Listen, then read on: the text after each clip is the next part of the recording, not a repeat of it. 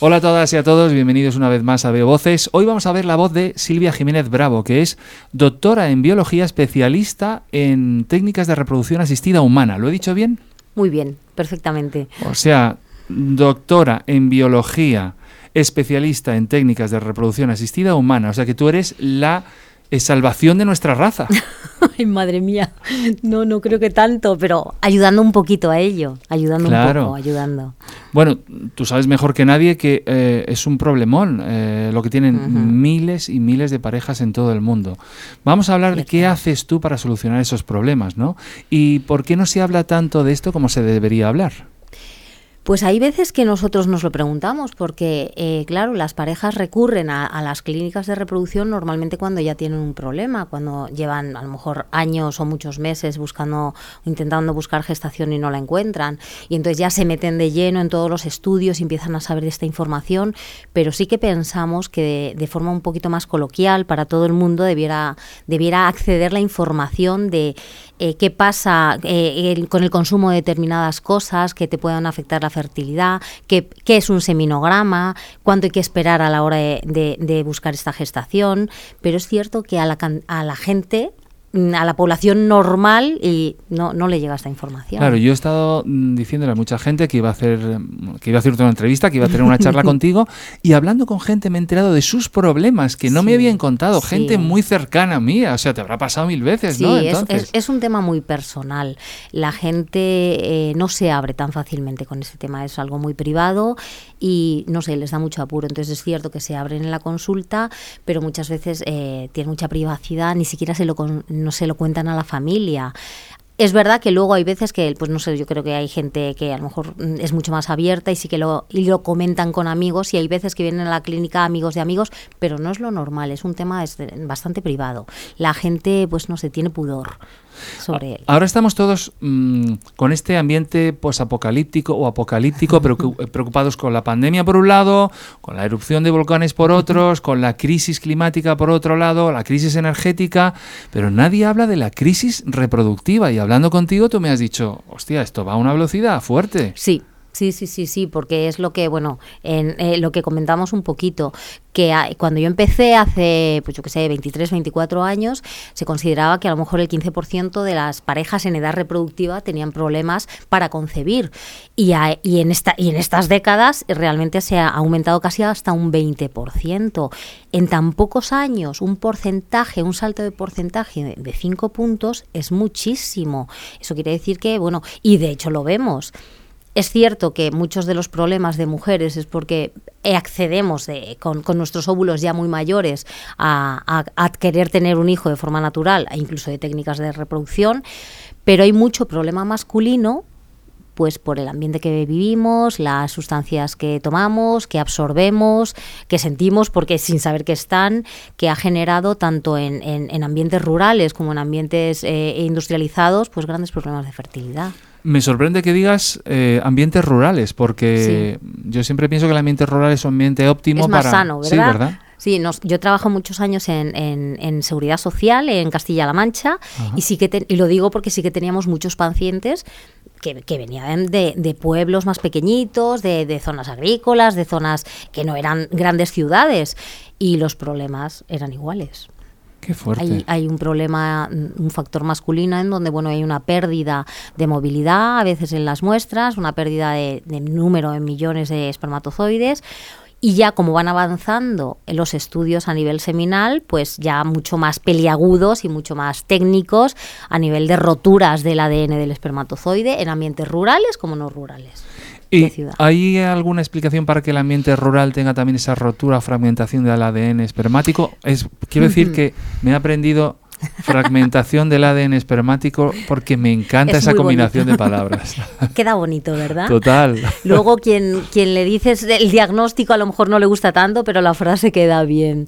Eh, realmente, bueno, una, una causa para... Eh, el origen eh, hay dos tipos de roturas. El origen se sabe en una rotura, pero en la otra el origen no se conoce, pero sí que afecta eh, determinados hábitos de vida y de consumo. Entonces, eh, hay algunos hábitos de consumo, como pueden ser consumos de santinas, que la cafeína está incluida en este producto, que se consumen igual en ambientes rurales que en grandes ciudades. Perdona, ¿qué es una santina? Porque no lo había escuchado. Una santina es una molécula que, que, contiene sobre todo que, que engloba entre otros productos, la cafeína y que muchas veces la cafeína inhibe la acción de unas moléculas que actúan en la reparación de cortes en el ADN en este caso espermático, que es lo que estudiamos. O sea, que ese anuncio tan bonito de la Coca-Cola, donde aparece un montón de gente, que el mundo entero se va a acabar si bebes ah, Coca. efectivamente. Hombre, yo no quiero demonizar la Coca-Cola, ni el café, ni nada, pero bueno, sin ser el origen, sí que se ve bastante afectado en consumidores habituales. No quiero decir que si te, te tomas una Coca-Cola de forma eventual, esporádica y cafés, pero si tienes una alta, una alta sensibilidad, sí que hay estudios, bueno, me imagino que hablaremos de esto más adelante, puede, puede verse afectado. Sí, tenía yo mucha curiosidad y a lo mejor lo que podemos hacerlo es de una manera más cronológica. Cuando se presenta una pareja, porque normalmente se presenta una pareja, ¿no? En tu clínica, ¿no? Sí, ahora ya, eh, como también es verdad que promocionamos por, por eh, vías de comunicación eh, estudios independizados, hay veces que sí que se presenta un hombre solo para hacerse un estudio completo, pero normalmente va una pareja si estamos hablando de una pareja, eh, claro, con problemas de esterilidad, que llevan unos meses, unos años, o bien la mujer es mayor y ya sabe que a lo mejor va a tener problemas, se presentan para hacer un estudio de esterilidad. Aquí está, por ejemplo, tu clínica, ¿no? Lo, estoy poniendo aquí, Reprofif. Sí. y aquí me he estudiado yo porque tenéis un aula virtual. Lo digo, no lo ah, digo tanto para hacer publicidad, que sí, quiero hacer publicidad porque ya que estás aquí, pero sí que me gustaría contaros a vosotros y a vosotras que, eh, que en vuestra página web tenéis un aula virtual súper interesante, muy divulgativa, ¿no? Sí, la verdad es que surgió sobre todo bueno, en época de pandemia, cuando además estábamos en casa y bueno, y bueno, y, no, y también con, nuestros compañeros para, para llegar a difundir de una forma un poco más coloquial a los pacientes que eh, no en consulta, sino que desde su casa puedan tener esa información de las técnicas que hacemos en la clínica, de, de su utilidad y de su diagnóstico y explicar un poquito las técnicas que hacíamos. Por eso, por eso hablamos del estudio de la ICSI, de la fragmentación del ADN espermático, un poquito para que tengan una información eh, a veces un poco técnica, pero también un poco coloquial del problema intrínseco en la fertilidad de todo eso que tratamos. Claro, a mí me parece una iniciativa buenísima porque todos buscamos en Internet cosas de salud y, y poco a poco vosotros los profesionales vais dando voz en Internet, pero antes no os metíais mucho en Internet, no lo usabais mucho. y, entonces lo que leíamos era, pues, era muy, eran cosas que a veces que eran tremendas. Entonces, cuanta más voz y más divulgación por parte de los profesionales haya en la red, en Internet, tanto en vídeo como escrito, mucho mejor también para el consumidor, que es que tiene la tentación de decir, ¿qué, qué, pasa? ¿Por qué no me quedo embarazada o embarazado? Yo digo embarazado porque también lo diría así.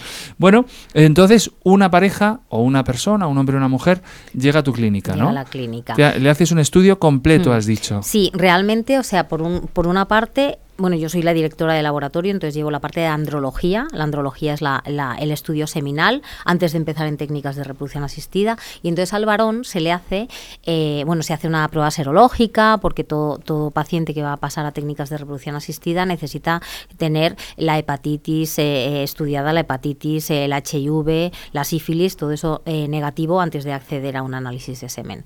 Pero se hace un seminograma que se llama un seminograma reproductivo, que es un, un seminograma en donde vemos distintos parámetros, como pueden ser la concentración, que son los millones de espermatozoides por mililitro, la movilidad, donde nos basamos sobre todo en la movilidad progresiva, que es la movilidad del espermatozoide que avanza hacia el óvulo, el que puede llegar a fecundarle, y la morfología espermática. La morfología es el estudio del aspecto de la cabeza, del cuello y de la cola del espermatozoide. Con esos parámetros y con, teniendo en cuenta el volumen de eyaculado, tenemos un parámetro que se llama el número total de espermatozoides móviles en el eyaculado. Hasta ahí es como un seminograma generalista y luego aplicamos una técnica que se llama capacitación espermática en donde los centrifugamos, incubamos, cogemos los mejores nadadores y volvemos a contar morfología, movilidad y demás y sacamos un dato numérico que se llama REM, recuento de espermatozoides móviles tras capacitación espermática. Eso nos sirve a los especialistas en reproducción para saber cómo se ha comportado esa muestra en el laboratorio y a qué técnica de reproducción eh, eh, asistida va dirigida. Qué bueno. Ahí ya hacemos un primer diagnóstico. Pero eso es un diagnóstico que eso, en lo que durante tantos años ha servido solo eso, pero hoy por hoy es totalmente insuficiente. Es muy importante saber los millones, cómo se mueven y su aspecto y cómo se comportan en el laboratorio, pero nosotros siempre lo ampliamos con la fragmentación del ADN espermático. O sea, realmente, ¿por qué?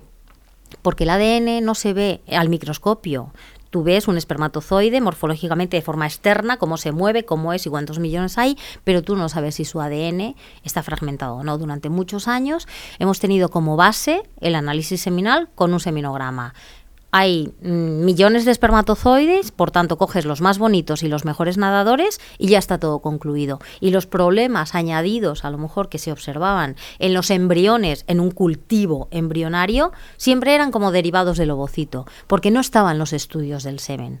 Aparecieron más estudios seminales como la fragmentación del ADN espermático. Entonces pedimos seminograma al varón, la serología que hemos dicho, seminograma al varón, y siempre teniendo en cuenta con un cuestionario de hábitos de vida, en donde preguntamos el consumo de cafeína diario.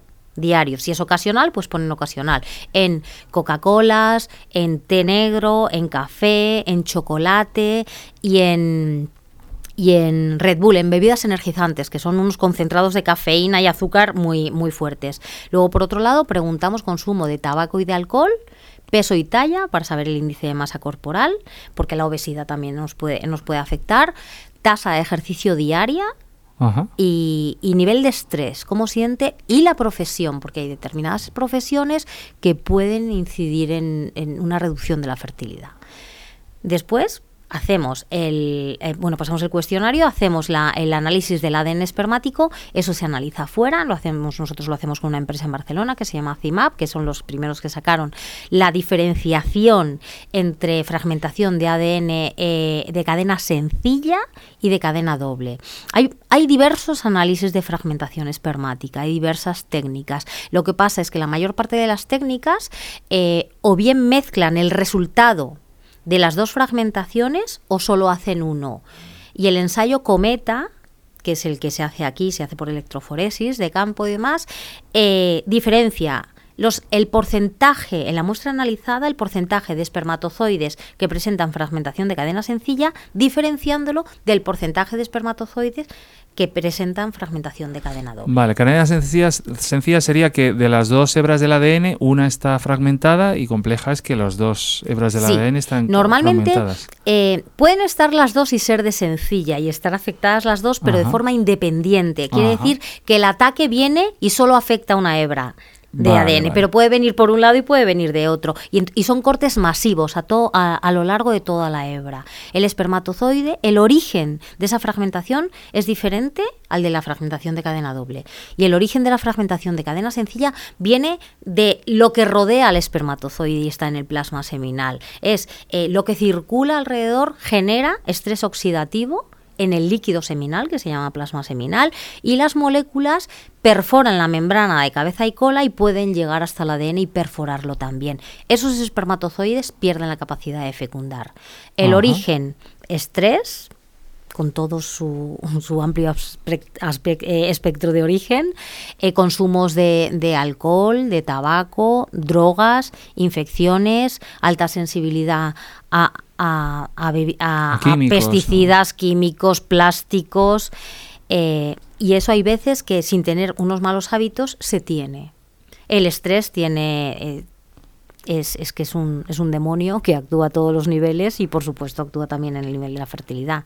Y antes has hablado de electroforesis. ¿Qué es exactamente la electroforesis? Es una, es una técnica de detención. Aquí realmente, bueno, eso nosotros no lo hacemos porque tenemos, tienes que tener la, eh, la tecnología adecuada. Es una técnica de laboratorio y aquí eh, hacen correr el espermatozoide en un campo eléctrico, de tal manera que eh, en el campo, en un gel de electroforesis, ven que el ADN degradado forma una cola de cometa o no la forma. Y aparecen unas imágenes entonces que, figuran en ese gel de electroforesis y en función de de la cola degradada, no degradada, perforada o ausente, ellos clasifican los espermatozoides fragmentados. ¿El ADN no se puede ver nunca? Si lo tiñes por, por fluorescencia, sí. Sí. Pero tienes, o sea, en una muestra viva, no. Tú tienes que teñirlo con determinados, pues, pues con naranja de acridina, con determinadas técnicas fluorescentes y pasarlo con, con, la tecnología adecuada para ver esas marcas de fluorescencia. Puedes tener un, microscopio en el laboratorio donde nosotros trabajamos que eh, aplique su fluorescencia, pero en una, en una muestra viva no se ve el ADN. No se puede ver el ADN porque es muy pequeño, supongo. Claro. Claro, es porque es muy pequeño, nada más. Bueno, y porque, y porque no, no tiene una forma específica en la cabeza como para que tú definas y veas una hebra de ADN. Vale, en la cabeza de, de, del espermatozoide nos la, referimos. Sí, claro. porque la, el ADN está, se encuentra concentrado en la cabeza del, del espermatozoide. Luego, mm, siguiendo la, la, la explicación un poquito de la fragmentación de cadena doble, lo que hemos dicho, la fragmentación de la cadena doble son cortes a modo de tijeretazos, por así decirlo, que afectan a las dos hebras. Entonces, en la, en la maduración de un espermatozoide hay unas moléculas que cortan y entonces compactan el ADN como un acordeón para que esté ocupe menos tamaño en esta cabeza. En su maduración luego hay otras moléculas que señalizan esos puntos de corte y luego pegan esas zonas, de tal manera, o sea, que es algo fisiológico que se corte el ADN, pero el problema es que luego hay que repararlo, hay que juntarlo cuando lo que no se sabe es por qué no actúan estas moléculas que lo unen. No, Claro. si no está señalizado o no hacen su trabajo. Y las santinas, la cafeína, inhibe, o sea, detiene o paraliza la acción de estas moléculas en gran medida. Por eso nosotros retiramos el consumo de cafeína en grandes consumidores o incluso la gente que solo toma uno en los tratamientos en donde hemos visto una alteración de cadena doble. Entonces ponemos un tratamiento de cúrcuma, que es con lo que estudiaron CIMAP, que es un antioxidante natural, para que, que también estimula la acción de estas que, estas que tienen que ensamblar, pegar Ajá. estos cortes, y retiramos la cafeína. Y en un periodo de tres meses, que es el periodo de formación de otra nueva tanda espermática, se vuelve a analizar a ver si ha mejorado. Claro, ¿Y has tenido algún caso tipo Doctor House o Sherlock Holmes donde tuvieras que indagar en los hábitos eh, de manera que, que- cu- Cuéntame algún caso que sea un poquito llamativo. Sí, sí. Eh, yo me sorprendí mucho porque realmente, claro, yo mm, nosotros nos preguntábamos, a lo mejor toda la vida hemos preguntado hábitos de consumo de tabaco, alcohol y drogas, que es lo más habitual que se conocía.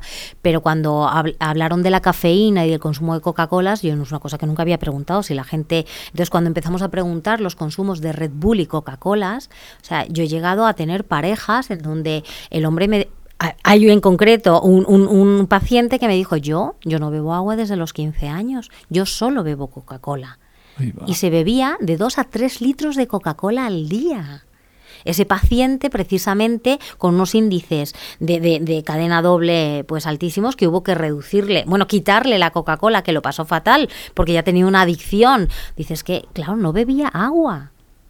Pues realmente, bueno, pues bajó como 35 puntos, se normalizó la muestra, hubo que estudiar durante meses y meses y meses y cambiar sus hábitos. Y gente que te dice que, que desayuna dos Red Bulls. No puede ser, pero ¿cómo estamos así los españoles? bueno, también me contaste un caso muy curioso de adicción al chocolate. Ay, en, ay, ¿no? sí, en un, sí. en un paciente Sí, gitano. Tuvimos, ¿no? Sí, tuvimos una, un- una pareja muy jovencita de etnia gitana que, que claro, eh, con esa edad normalmente los problemas eh, de fertilidad eh, no, no, no son tan frecuentes.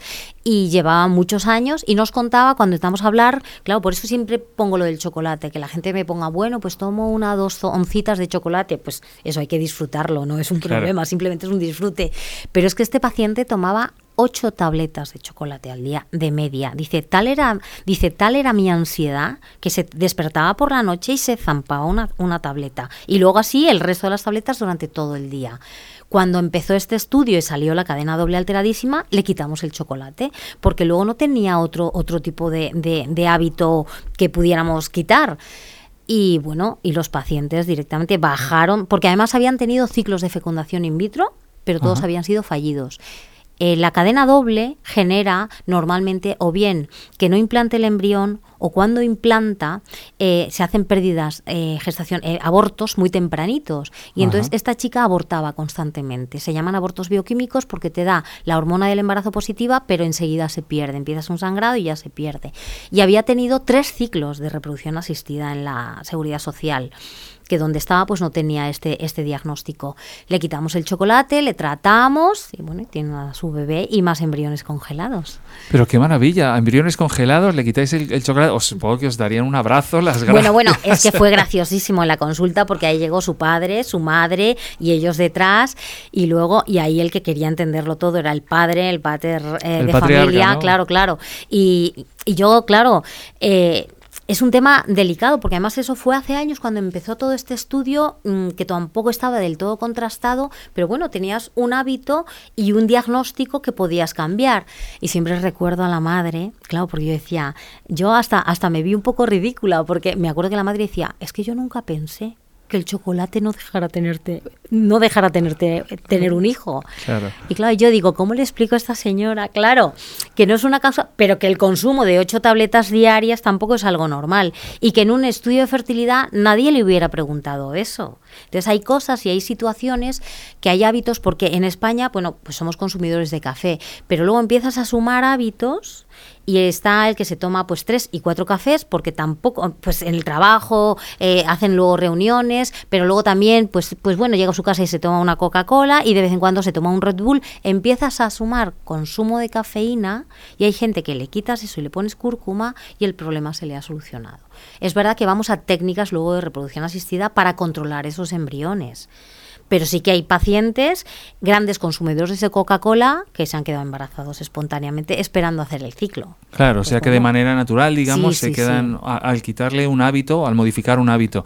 O sea que cuando hablabas de que el seminograma eh, medía el número de espermatozoides, la movilidad progresiva, porque supongo que hay una movilidad que no va, que no es progresiva, que se va hacia otros lados, ¿no? Sí, que es errática, no progresiva se llama, es errática, eh, avanzan un poco, se paran, van en círculo, menean o hacen así como que menean un poquillo el cuello. se mueven, pero no, no, se mueven en la dirección adecuada, ¿no? Entonces, número de espermatozoides, eh, movilidad progresiva y luego morfología, no es suficiente si tienes eh, el ADN roto de manera sencilla o compleja. ¿No? Es una cosa, ¿desde hace cuánto se sabe que eso es un factor tan importante como los otros? Pues nosotros empezamos cuando empezó todo esto en el 2017, muy poco. Hace muy poco. Muy poquito, muy poquito. Durante todos estos años, yo en los primeros 15 años de trabajo, eh, no había estudios seminales. La fragmentación espermática en cuanto como especies reactivas del oxígeno, que también es una frase muy bonita. Qué bonito. ¿eh?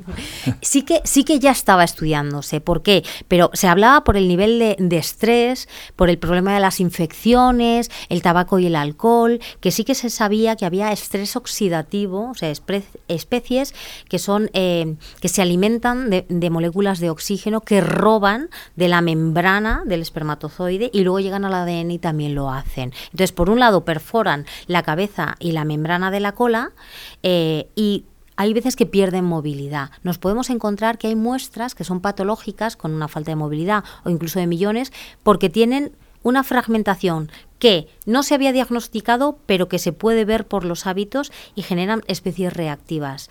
Esas especies reactivas perforan la membrana y pueden generar espermatozoides preapoptóticos, que son como mm, que tienen una muerte programada Oh, qué bonito.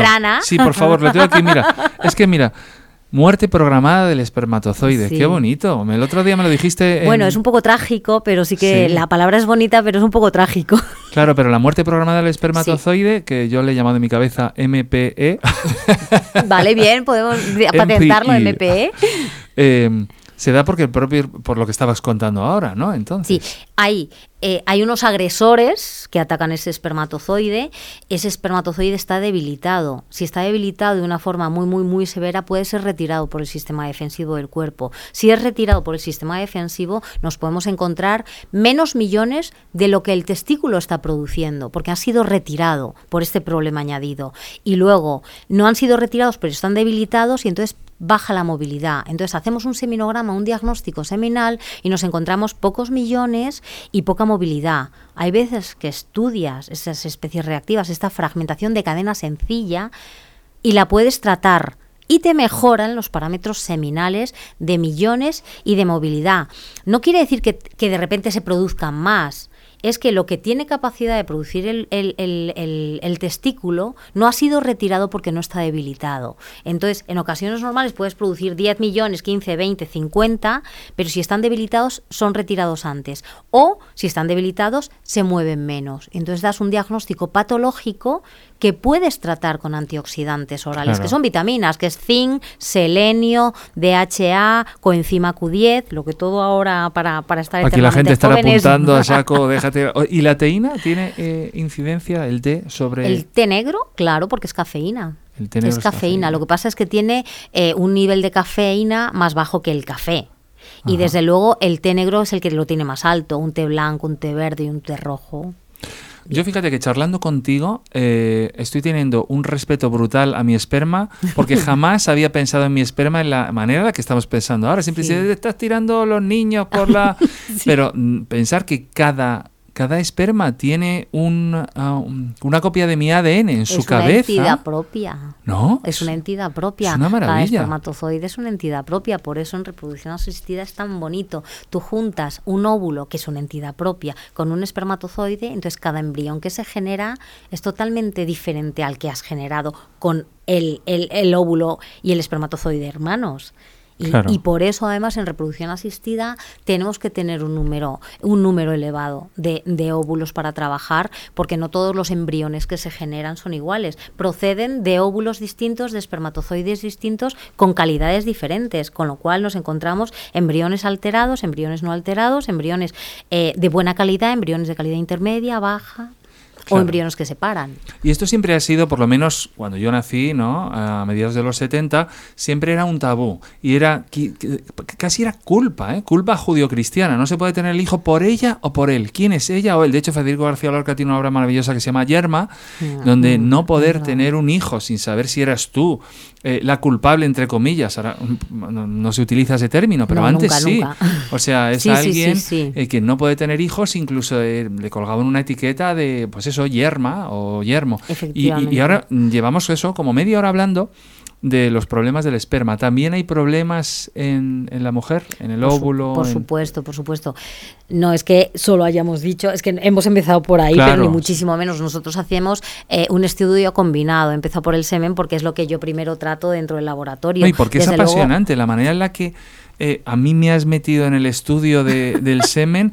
Eh, no, es que de verdad, para alguien de fuera decir, joder, están viendo que, que tú digas es una entidad propia, un espermatozoide, cuando se supone que hay millones en una eyaculación, ¿cuál es el número más o menos? A ver, en cuanto a condiciones normales, eh, si un, un, eyaculado tiene que tener un volumen de uno de uno con de 1,5 y tiene que tener un mínimo de 15 millones, aquí ya estamos hablando de, de 1,5 por 15 millones. Es brutal. Que son 15 más 7, 23,5, ¿no? Algo así, 22,5. Y cada uno tiene una copia de mi ADN. tener, claro. Es increíble. Y luego eh, tienes que tener de normalidad que el 32% sean normales. Consideramos que tengas que tener 30 millones de espermatozoides móviles progresivos a los que hay que cuidar. Es cierto que luego eh, muchos son un batallón que acompañan a los buenos, porque se considera que una muestra es normal cuando cuatro de cada 100 tienen aspecto normal en cabeza, cuello y cola. O sea, hay un batallón que acompaña a los elegidos. Si nosotros capacitamos esa muestra, primero la tratamos, la estudiamos, la alimentamos, le damos esos antioxidantes, le damos esos buenos hábitos.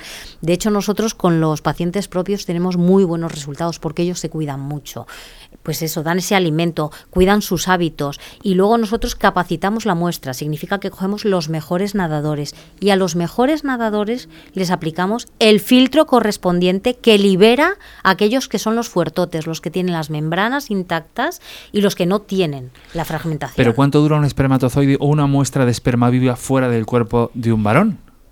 Fuera del cuerpo, eh, no lo sé. si es en una placa de cultivo en- dentro de un incubador, digo- puede vivir hasta dos días. O sea que vos- vosotros trabajáis con esa, esa eh, con esa muestra fuera del varón, Claro. eh, Lo que pasa es que para, nosotros hacemos casi todo microinyección. En, en las técnicas de reproducción asistida, ahora hablaremos de las mujeres, Vale, vale, porque vale. luego nos mezclamos, Sí. no quiero dejarlas para, para, para el final.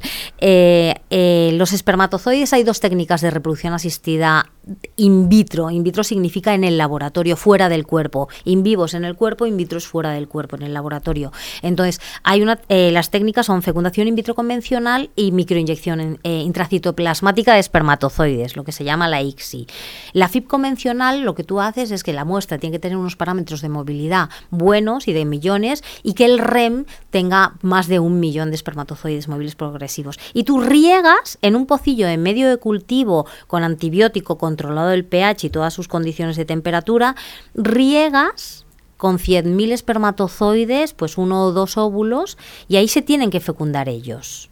Eso es una fecundación in vitro convencional. Al día siguiente ves la fecundación y luego empieza el cultivo. Pero ellos han hecho su trabajo. Ajá. Y lo que aplicamos, en nuestro caso al 100%, es la ICSI, la, la microinyección. Porque aplicamos filtros en cada una de las muestras. Y cuando aplicamos filtros en cada una de las muestras, no podemos hacer la FIP convencional. Cuando aplicamos el filtro, libera una fracción de espermatozoides que nosotros de esa fracción seleccionamos el que sea más bonito y se mueva mejor, y es el que cogemos y lo introducimos en el óvulo. Un espermatozoide por cada óvulo. Pero Esa es la ICSI. es maravilloso porque es como que los entrenáis, los nutrís, los cuidáis, los Claro potenciáis, sí. ¿no? Yo soy la custodia de ellos, tengo que ayudarles y protegerlos, eso me Qué- gusta. Qué bueno. ¿Y qué, qué- qué relación tienes con, eh, eh, pues eso, eh, con esta manera de aproximarte a... Porque en el fondo lo que estás es ayudando... Al final estás ayudando a que una pareja sea feliz o cumpla su sueño. Yo lo voy a decir Sí, de una manera un poco cursi, pero posible. es real. Sí, sí, sí, en todo lo, en, en lo que esté en mi mano, sí. En lo Claro. que esté en mi mano, sí. Pero además con, con verdadera ilusión por hacerlo. Claro, porque es que, bueno, y cuando hablabas de que me habías contado que la Organización Mundial de la Salud desde el 99 había bajado los parámetros de, normal- de normalidad de semen como unas tres veces, ¿no? Sí, que ha llegado la cuarta. Ha llegado lo ha cuarta. cambiado, pero no lo ha variado. Incluso hemos mejorado un poquito en una cosa, pero sí ha llegado el cuarto, el cuarto cambio este eso, año. desarrolla eso. Sí, en- desde bueno apareció el primer manual, se establecieron el protocolo para el análisis del semen en un seminograma normal, en este caso que es lo que nosotros tratamos reproductivo, y entonces se establecieron unos valores de referencia de normalidad, a partir del cual una muestra es normal para movilidad, para concentración y para morfología. Entonces partimos de que una muestra era normal si el 50% de los espermatozoides se movían. Si tenía eh, trein- 20 millones de, mil- de espermatozoides por mililitro y si el 30% de los espermatozoides eran normales en el 99. En las sucesivas revisiones, hasta llegar al 2010, hemos bajado de una movilidad del 50 hasta un 32 y este año a un 30. Lo que antes se consideraba que era una muestra normal con 50% de espermatozoides móviles, ahora es con 30. Vamos bajando nuestra calidad de semen. Y luego, la morfología ha sido lo más llamativo de todo. De un 30% bajó a un 15% y ahora hemos bajado a un 4%. ¿Y eso qué significa para la raza humana? ¿Qué Ay, madre, no lo sé. Pero bueno, te puedes quedar embarazado, supongo, con, con eh, ese Efectivamente, valor. tiene dos lecturas que nuestra calidad ha ido bajando en los parámetros estándar de, de evaluación, está claro. Pero necesitamos unos valores más bajos de normalidad para conseguir ese embarazo, porque lo que dice la OMS es qué parámetros de normalidad en el hombre necesitamos para que una pareja de menos de 37 años consiga gestación en un año tras relaciones sexuales dirigidas a conseguir esa gestación. Pues antes necesitábamos 50% de movilidad, un 30% de morfología. Ahora, bueno, es que nadie sería normal porque no se consiguen esos parámetros. Entonces ahora se consigue embarazo con estos nuevos parámetros más bajos. Pero vamos, reproductivamente hablando, la especie humana es muy poco exitosa. ¿Y tú crees que hemos ido bajando en, nivel de eficacia reproductiva por nuestros hábitos de vida? Lo que significa que demográficamente habrá estudios donde se vea que a lo mejor la sociedad occidental, que a lo mejor está más... eh, con más estrés, aunque, aunque no se sabe, ¿no? Porque el estrés puede venir de todas partes, Efectivamente. Una cosa, pues, nosotros podemos tener estrés por trabajo y en otros continentes, pues... Estrés por hambre por pobreza. Efectivamente, claro. Mm, eh, eh, la cosa es cómo luego afecta, claro, los estudios no son iguales en un sitio y en otro y no tenemos a lo mejor para la, la cosística para compararlo, pero el estrés existe, pero el estrés junto con los hábitos, junto con la edad, pues es un cóctel molotov que tenemos que eh, desde luego en nuestros continentes, a lo mejor América del Norte y Europa, pues está haciendo mucho daño. Claro, ¿y cuál es el rango de edad óptimo para eh, quedarse embarazado desde el punto de vista femenino y masculino también? Bueno, las mujeres lo tenemos más cortito porque está claro que bueno, desde la menarquia, que es la primera menstruación, tú empiezas a ovular, esa es la, la, la, tanda de óvulos más jóvenes, pero bueno, la veintena es una edad eh, que es la edad propicia, donde los índices de fertilidad son más altos. Ahora cada vez se están viendo, porque antes se decía que, que, por, eh, que por encima de 40 años la fertilidad bajaba drásticamente. Esto sí que se ha reducido de tal manera que por debajo, por encima de 35 años, la fertilidad baja drásticamente. Se bajó a 37, pero ahora estamos en 35. Y tenemos un rango, incluso que hay veces que sí que se está viendo que también hay, eh, hay menopausias anticipadas, que hay un mm, menor número de recuento de folículos, que son los que contienen los óvulos dentro de los ovarios, y nos encontramos con que, que la capacidad del ovario de generar óvulos eh, que antes en una persona de 30 a 35 años suelen tener una producción de óvulos gran, o tenían una producción de óvulos grandes, pues se va reduciendo. Entonces, la, la, mejor edad para concebir, pues la veintena. De 30 a 35 depende de la mujer, pero bueno, estamos en un rango bueno de fertilidad.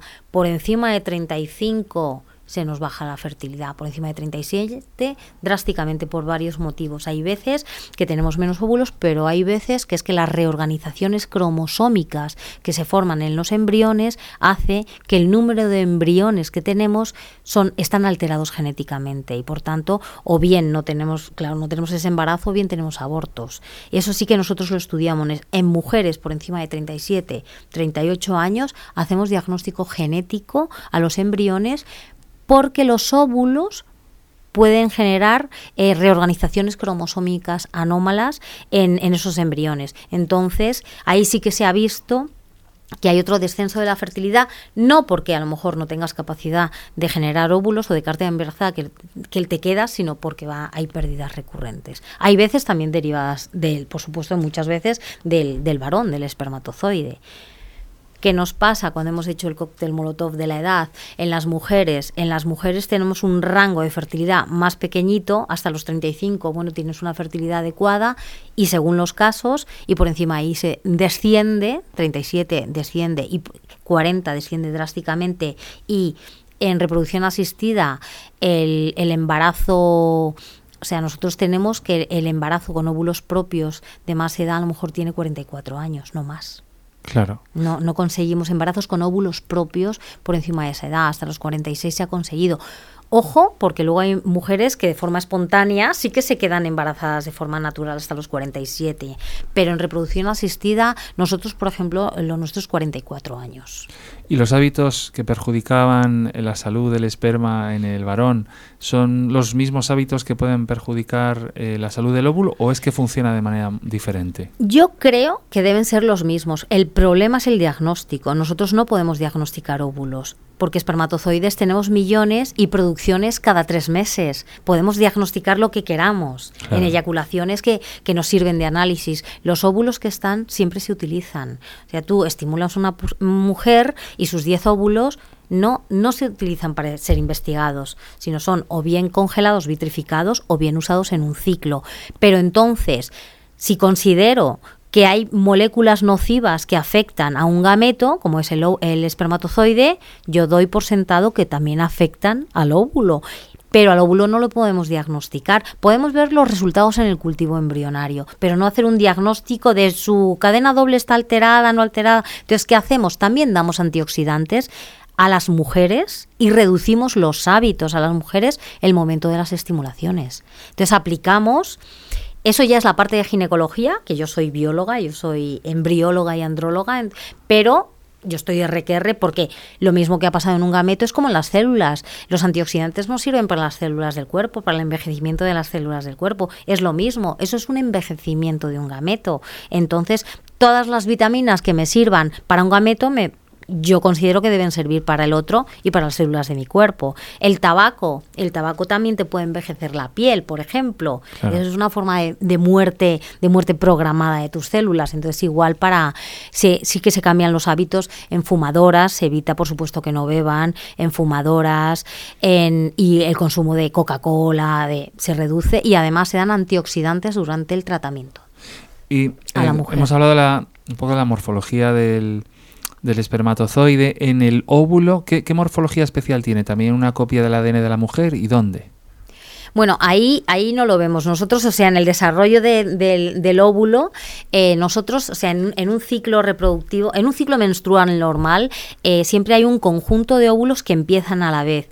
Pero a lo largo de los días del ciclo menstrual hay uno que domina y corona y paraliza el crecimiento de los otros, de tal manera que normalmente ovulamos un ovocito, un óvulo o dos en ocasiones, pero el resto se, se mueren por así decirlo. El éxito de la reproducción asistida es mediante medicación y mediante hormonas hacer que ese grupo corone hasta su maduración, evitando que uno no domine, sino que vayan todos hasta conseguir nosotros sacarlo del ovario en el momento en que, eh, en que están maduros, provocándolo artificialmente.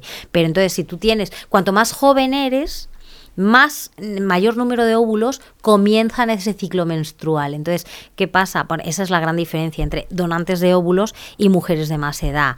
En las donantes de óvulos, a lo mejor tú puedes sacar fácilmente 20 óvulos con una dosis de hormona que si se la aplicas a una mujer de 40 años, sacas 4. ¿Por qué? Porque la capacidad del ovario para iniciar en un ciclo con una tanda de óvulos grande es diferente. Pero tú haces que todos vayan a la par que todos vayan simultáneos y los sacas en el momento de la maduración cuando maduran en un estado que se llama metafase 2. Entonces es un, es, es un ovocito haploide, tiene una carga genética, pero tú no lo ves. ¿Por qué? Porque luego necesitas meter la carga genética del espermatozoide para generar un cigoto que ya es diploide, con doble carga cromosómica, por así decirlo. La única forma que nosotros tenemos que de ver que ese óvulo está maduro y preparado, que es como cuando se ovula en un ciclo menstrual, es que tiene una, una celulita más pequeña en encima de lo que es el óvulo, que debe ser redondito, que se llama cuerpo polar. Eso te dice que es un óvulo preparado para ser fecundado y tiene que ser redondito, con un cuerpo polar pequeño, con un citoplasma, con una granulometría más uniforme, con una membrana exterior, una zona pelúcida que se llama de un tamaño determinado, que no tiene que tener artefactos porque también hay distintas calidades en el óvulo. Pues qué bonito, el eh, cuerpo polar, has dicho, parece una película de Julio Medem esto. cuerpo polar. Eh, y cuando hablas de microinyección, ¿es la técnica eh, por la cual se fecunda un óvulo con un esperma que tenéis preparado? Es una de las técnicas, sí, es la que cojo yo el espermatozoide, nosotros ponemos en una placa de cultivo protegida, con un medio de cultivo adecuado, protegida por aceite, siempre en placas calefactadas, tenemos un microscopio invertido, significa que tienes los objetivos por aquí y la luz aquí. Aplicas dos tipos de pipetas, una que, que, coge el óvulo y lo, y lo deja y lo paraliza, y con la otra es en la que coges los espermatozoides. Los inmovilizas con un toque y lo coges por la colita, te vas al óvulo y lo introduces en el citoplasma eh, rompiendo la membrana interna y dejándolo en el centrito. Y luego ya te vas, coges otro espermatozoide y te vas a otro óvulo y haces lo mismo. Lo pones en un placo de cultivo y luego al día siguiente, pasadas entre 16 y 20 horas, ves la fecundación que tienen que ser dos núcleos, uno el femenino y otro el masculino, porque incluso haciendo esto, haciendo la microinyección, no garantizas fecundación ni creación de embriones. Hay otro tipo de problemas a veces más peliagudos, pero un ovocito se puede fecundar de forma normal, de forma anormal. No fecundar o degenerarse, romperse por el hecho de haberle pinchado, pero en el 80% de las ocasiones fecunda de forma normal. Y una vez que fecunda de forma normal, tú implantas ese óvulo dentro del útero. No, no, no, no, no. Ahí empieza el cultivo embrionario. Una vez que, que, fecunda, tienes un cigoto. O sea, el día cero es el día de extracción de los óvulos del ovario, donde los limpias con un ácido para ver su estado madurativo. Esa misma mañana o esa misma tarde, depende de tu horario de trabajo, procesas el semen y le aplicas un filtro o no filtro para seleccionarlo.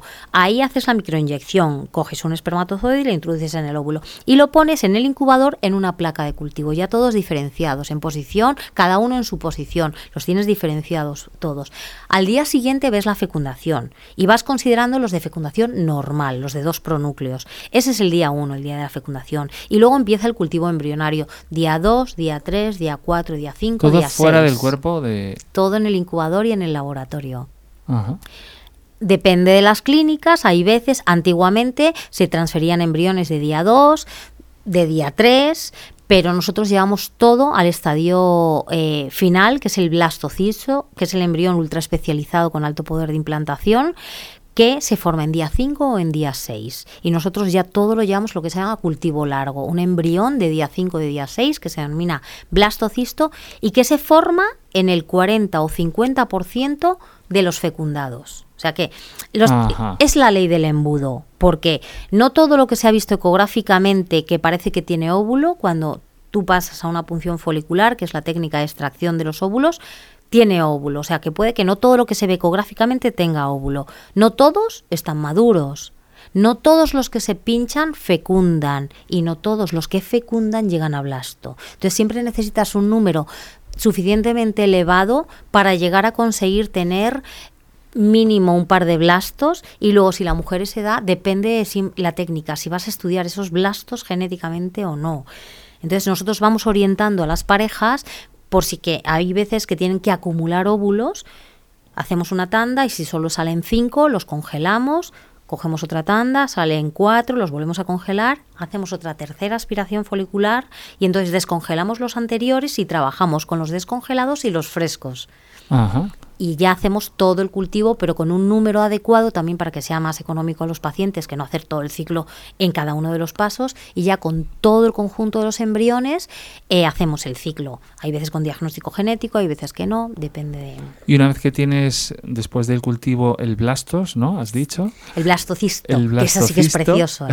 una vez que tienes el blastocisto, ¿se transfiere al cuerpo de la mujer? Sí, y nosotros lo transferimos de uno en uno para, para evitar embarazos múltiples que eso es una de las cosas que también con el desarrollo del cultivo embrionario y la evolución de los embriones, porque antes cuando eran multicelular, en día 2 o 3 de desarrollo, se tendían a poner dos porque en el 80% de los embarazos salía uno, porque se podía haber parado el otro embrión, pero no lo controlabas. Ahora, al ser blastocisto, que es un embrión altamente especializado, y para evitar los embarazos múltiples, que son embarazos de riesgo, nosotros transferimos de uno en uno. Hay veces que se tiene que congelar todo y se llama diferir la transferencia. ¿Por qué? Porque si un ovario está estimulado, bastante estimulado, hay veces que puede estar en como que en contra de la implantación de ese blasto. Entonces dejamos que la mujer menstrue, que descanse, empezamos una nueva estimulación natural y en el siguiente ciclo descongelamos un blasto y se lo ponemos. O sea que tú puedes eh, haber cultivado un blastocisto y, por ejemplo, en el sexto día dices, aquí hay un blastocisto. Eh, pero no lo voy a transferir a la mujer. ¿Lo puedes congelar y sigue vivo ese blastocisto? Quiero decir, sigue funcionando. Está congelado. Está congelado. Está congelado. Y luego, bueno, la supervivencia que tenemos en blastocistos es del 93% de supervivencia. ¿Cuántos días puede estar un blastocisto congelado? Años. Claro, años pero, pero incluso una mujer, si se ha hecho un ciclo con 30 años, puede tener eh, embriones 20 años congelados para ponérselos con 49. ¿Y no hay negocio de congelar blastocisto? no, no, no, no, la ley, Ni, ninguno, ninguno, ninguno. Todo actuamos, la ley está súper regulada y actuamos con consentimientos informados. Yo soy la custodia, pero ellos son los propietarios de sus embriones. Y yo, eh, si tengo que transferir un blastocisto, tiene que ir a, ir a otro centro, siempre tiene que haber convenios de colaboración entre los centros, a un centro acreditado, en donde los eh, pacientes me dan permiso, autorización con el otro centro, con transporte homologado y consentimientos de traslado de autorización de permisos. No, no se puede traficar con eso. De, de mi laboratorio no salen a un sitio que yo no sepa. Sí, sí, yo más que traficar, y yo no para nada eh, que sea una buena idea o una mala idea, estaba preguntándome si eh, no puede ser una buena idea tener blastocistos como cultivo cultivados, si duran años, por si de repente viene cualquier desgracia. Claro, claro, y además de hecho sí que eso sí que se hace, pero controlado. Está la embriodonación. Hay parejas que si cumplen los requisitos legales. A ver, nosotros cuando tenemos, bueno, me he dejado varias respuestas sin decir de antes y luego si quieres te las digo lo de la edad del hombre y que, nos metemos en una otra. vale, vale, bien. Yo, creo que como es muy orgánica la, conversación, creo que el espectador también lo sigue de manera orgánica. Bien, vale, bien. Eh, nosotros tenemos los embriones congelados. De hecho, además, eh, imagínate una paciente que tiene, pues, eh, ha conseguido tres blastocistos y se ha quedado embarazada con el primero, ha tenido a su bebé, tiene los otros dos. Normalmente a los dos o tres años viene a ponerse un segundo. Y hay veces que viene a ponerse un tercero y los que sea porque son, son, son suyos. Ellos pagan una cuota de mantenimiento, pero hay un destino y eso cada año me lo tienen que renovar de estos blastocistos. O bien uso propio, entonces siguen manteniéndolos, o bien destrucción, que, porque ya no, no, van a usar e, ese blastocisto, o bien donación con fines reproductivos o investigación. Pero en investigación eh, decimos que tienen que mantener esos, esos blastocistos hasta que aparezca un, un un estudio que los pueda utilizar y ahora mismo no hay estudios de investigación que, que pueda utilizar los blastocistos y ellos tienen además que autorizar a ese destino. Y luego están los fines reproductivos. Hay parejas que pueden donar sus embriones de forma altruista a otras parejas mientras cumplan los criterios de, de, donación. Y es que la mujer tiene que tener menos de 35 años. Por supuesto, sus analíticas ok, que todas las tienen ok porque han pasado de ciclos de reproducción asistida, y tienen que tener la mujer menos de 35 años. ¿Y qué eh, respuestas nos habíamos dejado Ahora, congeladas, justo con los blastocistos. No, es que me acordaba que me decías la franja de fertilidad mayor para la mujer y para el hombre que le dijimos a la mujer y que en cambio el hombre tenemos una franja de fertilidad mucho mayor porque se considera que a partir de los 55 años puede haber una, eh, en cuanto a cadena doble, una aparición de mayor número de espermatozoides fragmentados de cadena doble que hay veces que se trata con cúrcuma, o sea que un varón, un varón eh, puede mantener tener su epitelio germinal en el testículo productor de espermatozoides bastante saludable en una edad muchísimo más amplia que, una mujer. Si una mujer empiezan a lo mejor a, perder fertilidad a partir de 35 o 37 años, según los casos, que hay gente que es muy fértil mucho más tiempo y hay gente que es menos fértil eh, mm, con menos edad, pero los hombres pueden ser perfectamente fértiles hasta los 55 o 60 años. O sea que yo cuando me echo cúrcuma, por ejemplo, en el arroz, todo bien, ¿no? En ese sentido. Bueno, además está rico, ¿no? No, claro, sí. lo que pasa es que eh, eso está bien, porque hay gente que me dice, ay, perfecto, porque entonces yo ya me echo cúrcuma de todo, me hago... A ver, esto es una ingesta de una concentración adecuada de, de mañana y noche durante unos días, pero por supuesto, al final la cúrcuma es un antioxidante, pues, pues claro que bienvenida. Claro. Que eso, si tú fueras estéril por echar cúrcuma en el arroz te, te solucionara el, tema de la fragmentación de cadena doble, lo dudo. Claro, claro, claro, claro. Pero bueno, que de repente estás pues hablando, dando pistas incluso de hábitos alimenticios. Eh, yo estoy seguro que muchísima de la gente que nos está viendo le está sorprendiendo algunas de las conclusiones a las que habéis llegado en vuestro campo. A mí me gustaría saber si existe la tecnología ya para desarrollar bebés fuera de los cuerpos humanos. A ver, eh, yo, yo llego hasta día 5 y día 6, efectivamente. Luego se, se, y luego además, bueno, ahí está muy controlado porque en investigación incluso hace poco salieron artículos de, de que, que, se podían investigar hasta embriones de 14 días, pero luego se tienen que formar placentas y se tienen que... Eh, entonces, en eso yo no lo sé.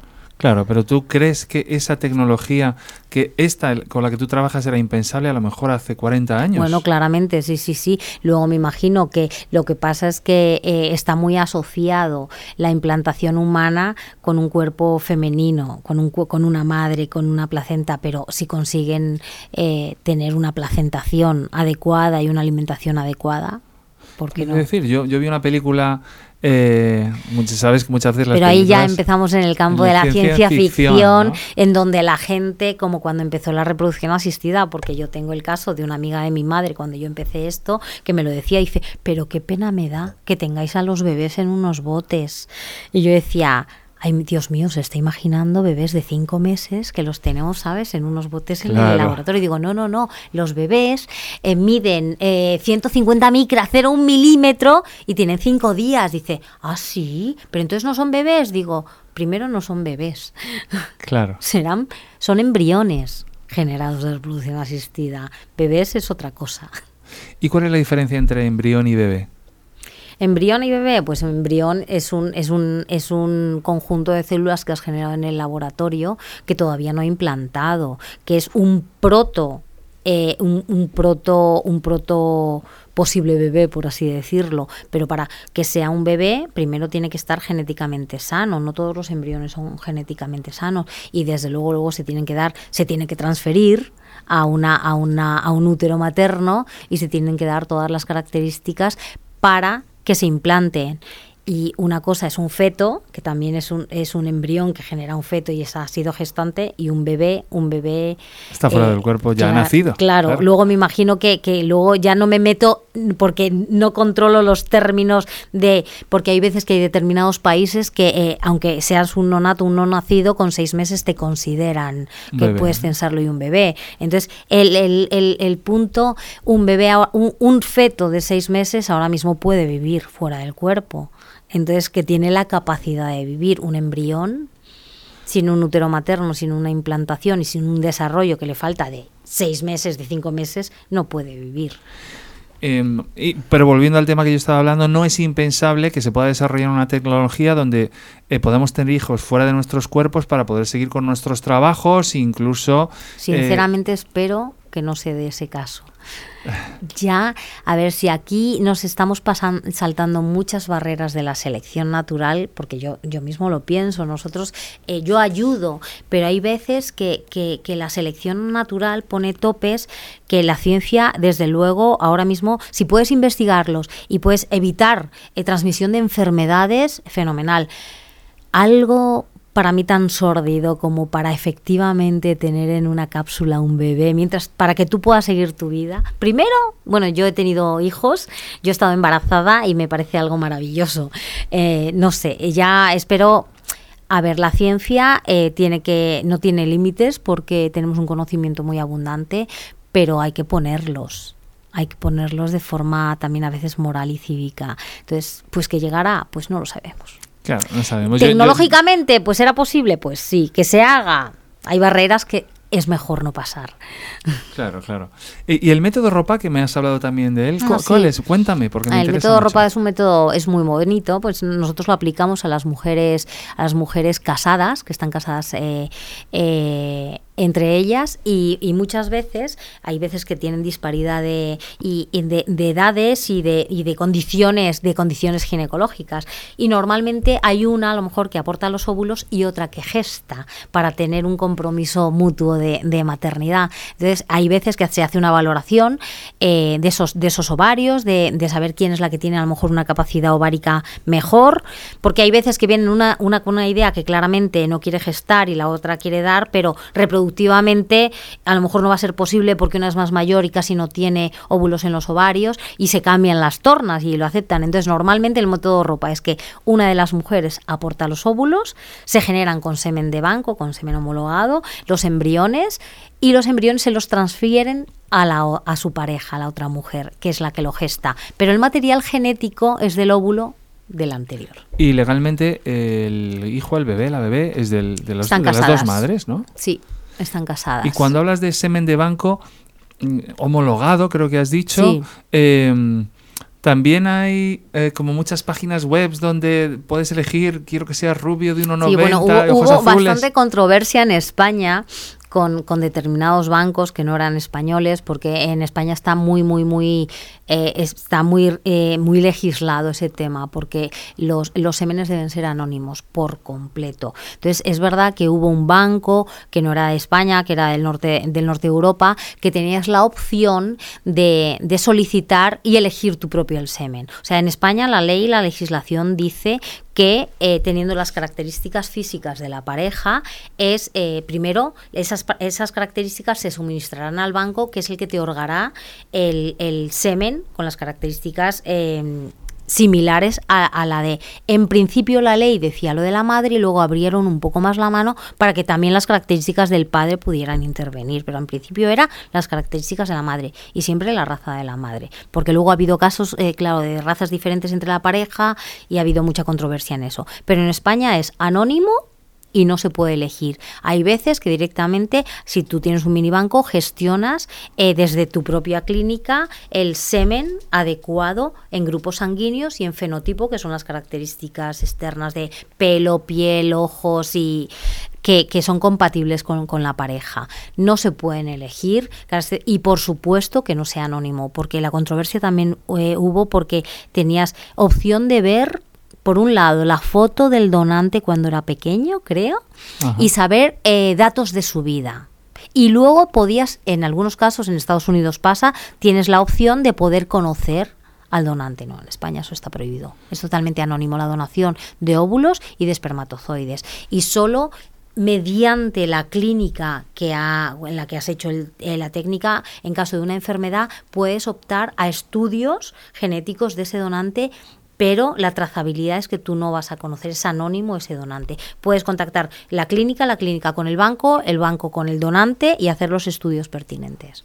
Pero nada de conocer, elegir y llega una persona en teoría mm, eh, morena con los ojos marrones y tal y te dice yo quiero un rubio de 1,90, ojos azules y tú cumpliendo la legalidad no puedes hacerlo. No puedes, porque tú tienes que presentar las características de esa receptora del semen al banco y el banco te dará el. Hay veces que a lo mejor pues pueden ser ojos azules, pero van a cumplir el grupo sanguíneo y la, las características fenotípicas. Hay veces que hay una mujer morena y, un, y su marido es una pareja rubia de ojos azules, en condiciones priman más la de la mujer, pero ya pueden mezclar porque, porque consideran que el hijo que, natural que tuvieran pueden salir con las características combinadas de los dos. ¿Y cómo valoras la gestación subrogada? Bueno, si esto lo escucha una amiga mía, va a ser muy gracioso porque tuvimos un fin de semana muy completito respecto a esto. Pues mira, eh, es, es, es, es, una controversia muy grande, pero yo realmente que he tenido a pacientes que por problemas uterinos no tienen capacidad de concebir, eh, yo estoy a favor mientras esté regulado, mientras esté regulado médicamente, económicamente y sanitariamente, porque hay parejas que directamente por un problema de, de, pues un cáncer de útero o por la abortos recurrentes que no se sepa no pueden gestar y no pueden llegar a tener el útero. Porque muchas veces se está viendo esto eh, como un negocio, se está viendo también en, en, en, las parejas de, de hombres, ¿no? La, pero nos olvidamos de las parejas que no pueden tener eh, estos bebés por causas uterinas o Sí, por causas uterinas de o no tener útero, o haber tenido un cáncer, o haber tenido pérdidas recurrentes, o cirugías uterinas, lo que sea.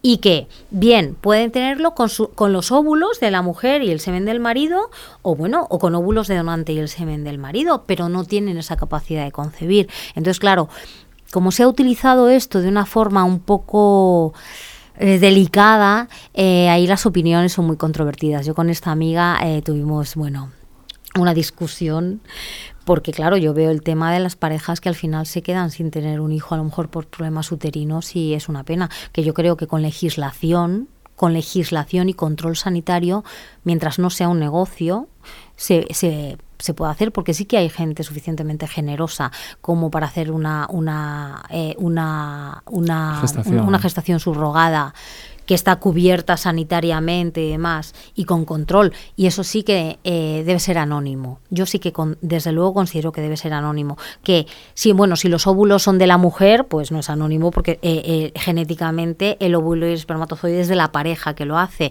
Pero cuando hay veces que vamos a óvulos de donante, lo que se hace es que los óvulos sean de una donante anónima y la gestante no sea la que no es la que de la que provienen los óvulos que ha gestado para que no haya conflicto. Y eso está legislado muy diferente en distintos países. Muy sí, es cierto. Hay mucha gente que se iba. Yo cuando vivía en San Diego eh, conocía parejas que venían a San Diego a, a tener sus hijos en gestación subrogada. Sí, Estados pero ahí en Unidos- Estados Unidos, que es una cosa bastante habitual, sí que la, eh, claro, con todo se ha aprendido por los problemas que se han originado en todas estas cosas. Sí que ahí la, la donante y la gestante son dos personas, son dos mujeres distintas. Entonces, por lo menos, luego no puede haber también, no debes pasar. Y luego creo que en Ucrania, por ejemplo, en un momento dado ojo, mm, bueno, no voy a decir porque tampoco estoy, no, no estoy muy puesta en, en la legislación de todos los países, pero hay veces que la gestante eh, puede ser, eh, mediante juicio puede reclamar eh, el, el bebé. Entonces, depende de los países y la legislación de cada país, eh, nos encontramos con escenarios diferentes. Claro. Yo con legislación y, si- y con las medidas sanitarias adecuadas, yo sí que estoy a favor. Y tú llevas mm, 25 años en esto prácticamente. Mm. Eh, ¿Cómo ves la evolución, el arco evolutivo de la ciencia, la tecnología, vuestro conocimiento, el- vuestra rama?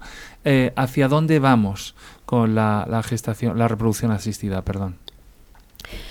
Pues eh, por un lado vamos a que a que puedas controlar en un momento dado incluso tener eh, los eh, tener tus tus bebés en una época tardía pero con garantías ¿por qué? porque gracias a la vitrificación de los ovocitos que ha costado mucho la vitrificación es una congelación ultra rápida ha costado mucho conseguir que los óvulos sobrevivieran ¿no? entonces ahí hay una hay un campo ahora que se llama la preservación de la fertilidad por la vitrificación de los ovocitos que si tú lo haces con menos de 34 años y te congelas los óvulos puedes retrasar esa maternidad y tener hijos propios. ¿por qué? porque nos hemos encontrado también unos años eh, en esta en esta década pasada que no no existía la vitrificación de los óvulos. Con la incorporación de la mujer al trabajo con el problema eso de conseguir un trabajo de forma tan tardía muchas mujeres han retrasado su maternidad. Cuando se han puesto la maternidad se han encontrado con grandes problemas de fertilidad. Muchas de ellas han tenido que recurrir a óvulos de donante. Entonces bueno la ciencia nos ayuda por un lado a preservar la fertilidad y a tener con óvulos propios. Por otro lado el hecho de que existan donaciones nos permite que aunque no sean óvulos propios tener bebés hasta una determinada edad.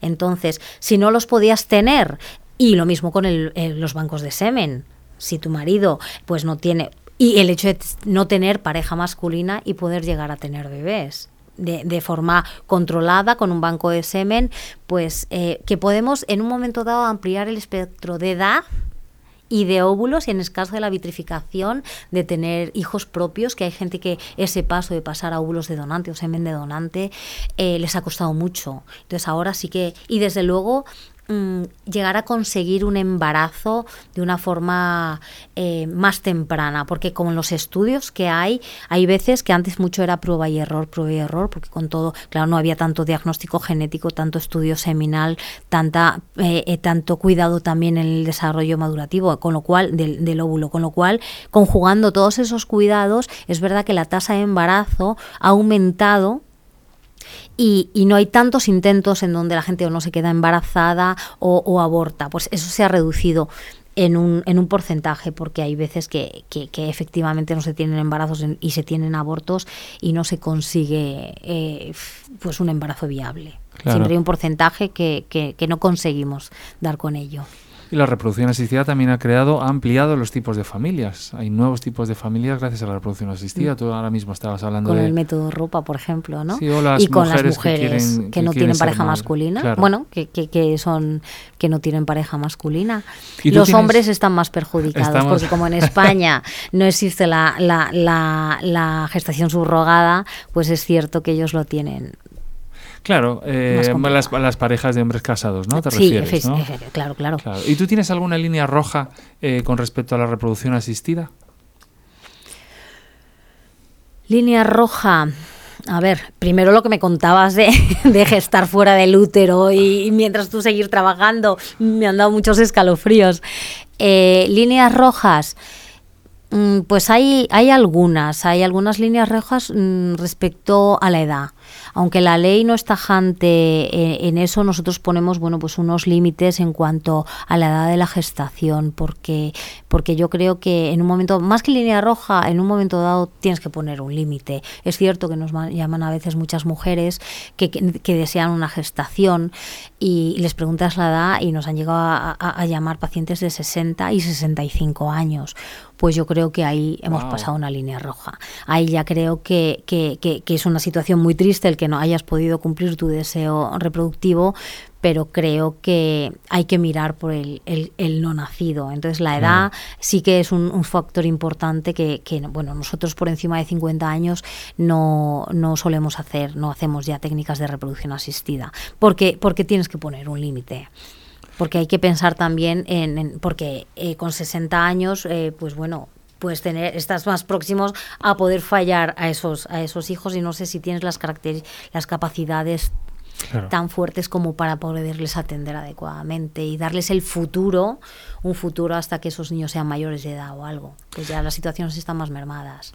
Y, yo me he quedado con un run run. Eh, has hablado mucho del estrés, que el estrés era el demonio, o sea, lo hemos eh, caricaturizado de esa manera, mm. pero para mí cuando se habla de estrés es como cuando se habla de felicidad, amor, es algo muy intangible, etéreo, no sé exactamente lo que es el estrés. Pero yo no te voy a decir, eh, ¿y tú por qué tienes estrés o tal? Pero una persona estresada lo sabe. Y cuando hablamos de estrés, eh, el que está estresado siempre te lo sabe decir. ¿Pero qué es el estrés fisiológicamente, biológicamente? ¿Qué es? Pues el estrés eh, es, la, eh, es un estado, a ver cómo te lo. Mm, fisiológicamente general o en fertilidad, por ejemplo, porque en fertilidad una situación estresante te genera la aparición de unas moléculas ávidas de coger, en lo que decía yo, las especies reactivas del oxígeno, ávidas de cogerte moléculas. Te asfixia eh, entonces. te desequilibra, porque para equilibrarse ellos te quitan a ti moléculas y te desequilibran a ti para equilibrarse ellas. Entonces, ¿qué generan? Un, un medio tóxico, un medio tóxico, y entonces eh, produce, pues eso, eh, estrés oxidativo, eh, perforación de las membranas, bajada de calidad, fragmentación del ADN espermático. Es un medio tóxico y vulnerable donde especie, aparecen especies muy desequilibradas que quieren equilibrarse alimentándose de ti. Pero eso parece como las relaciones tóxicas humanas, ¿no? Alguien que te quita la energía. Y, puede haber, igual, que el ambiente puede provocarte un estrés, a lo mejor inmunodeprimirte, puede ser también tu propia actividad con tus propios pensamientos lo que te genere. Bueno, yo creo en eso totalmente.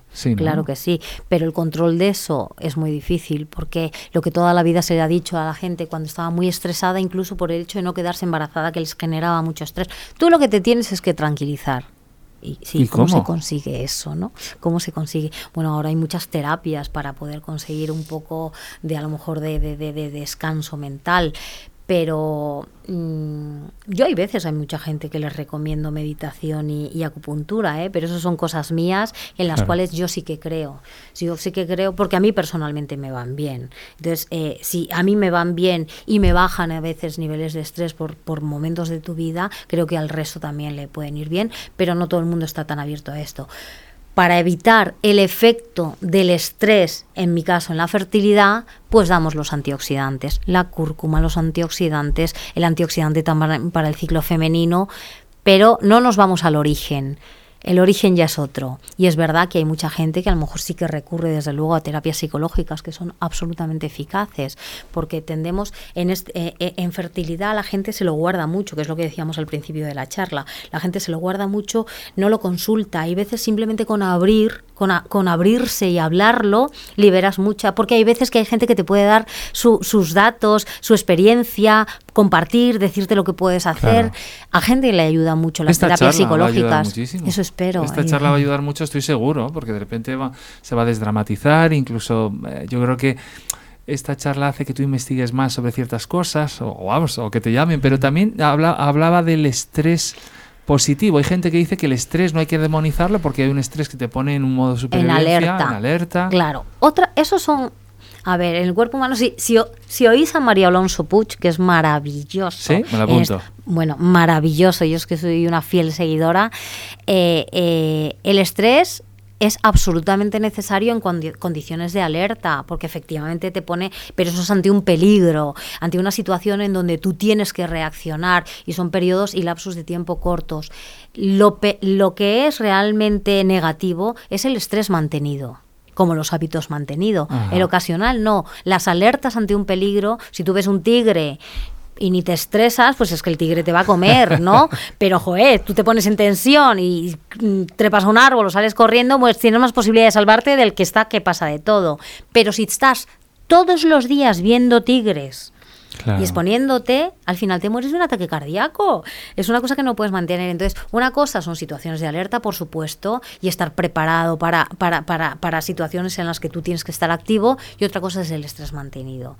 El trabajo, situaciones personales, eh, adicciones, enfermedades, pues generan un estrés mantenido que pueden hacer mucho daño a todos los niveles. El hecho de no quedarte durante, estar esperando durante muchos años, buscándolo, las mujeres, el estar viendo que mes tras mes te viene la menstruación, pues vienen en un nivel de alerta mantenido que les puede ocasionar más deterioro. ¿Cómo se controla uno? Cada uno tiene que saber sus herramientas. Existen herramientas para poder, para poder un, poco tranquilizar. También depende de la persona, de lo que crea en eso, cómo llegue a eso, pero el psicólogo que hay en todas las eh, clínicas de reproducción asistida yo creo que es una ayuda maravillosa porque hay veces que incluso la propia pareja no saca lo que tiene dentro por no hacer daño claro por las causas que sean, y sale en una consulta. Hay veces que muchas veces lo que dicen los ginecólogos y nosotros mismos a veces somos psicólogos, pero no tenemos esa especialidad. Lo mejor es ir a un profesional que trate esto. Nosotros tenemos una psicóloga maravillosa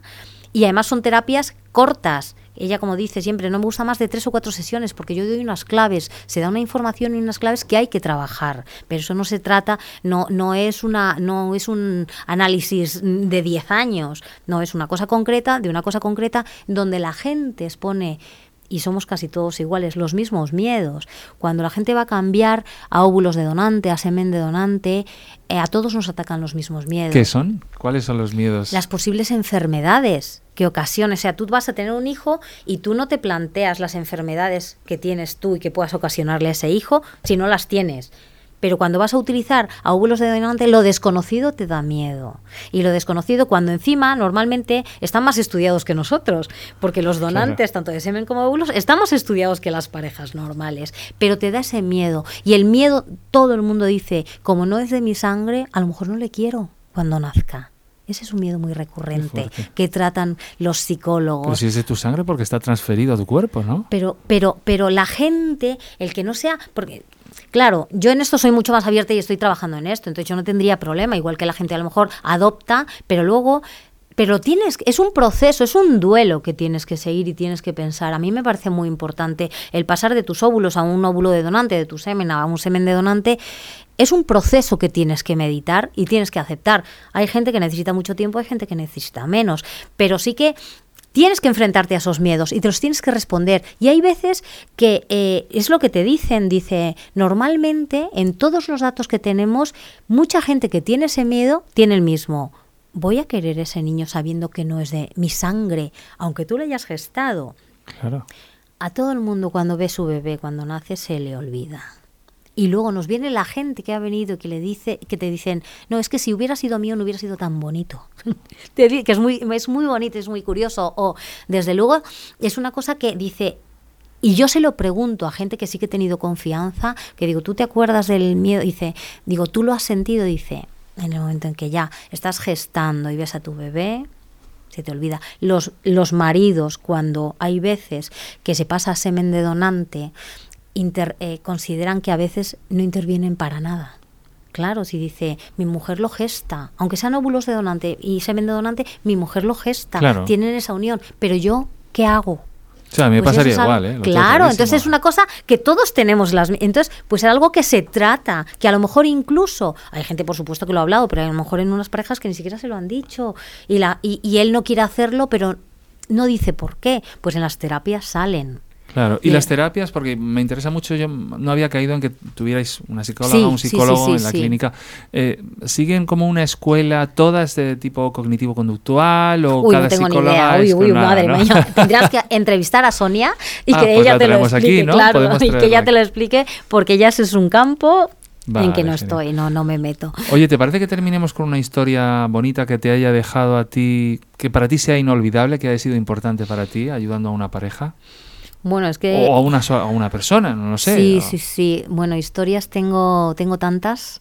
Historias tengo tantas eh, porque uno de los primeros métodos ropa que nosotros hicimos eh, que me siguen eh, me siguen mandando me siguen mandando fotos de su niña y es y es que casualmente me lo mandaba ayer porque porque eh, tengo dos que para mí son muy especiales. Uno de los primeros métodos ropa que tuvieron una niña y que, bueno, una de las madres me sigue mandando las felicitaciones de Navidad de la niña vestida de Papá Noel, los primeros días de cole, los premios y luego me mandó la primera carrera que ganó el otro día y me manda la foto en el podio. Claro, pero es como de su familia, Y- eres y- su tía, ¿no?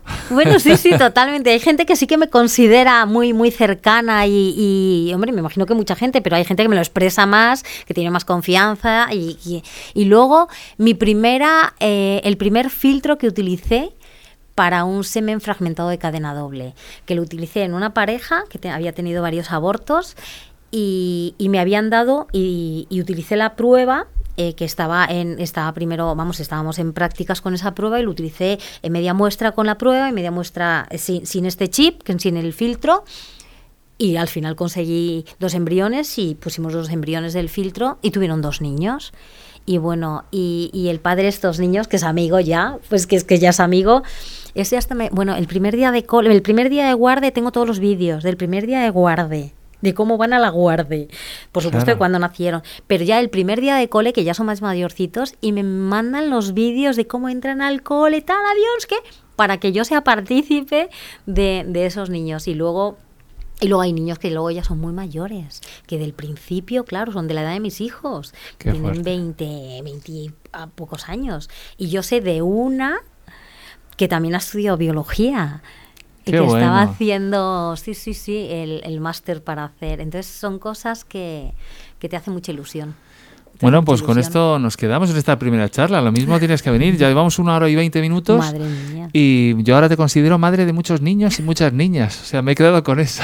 Aparte de valorar muchísimo más mi propio semen. Efectivamente, es muy importante eso.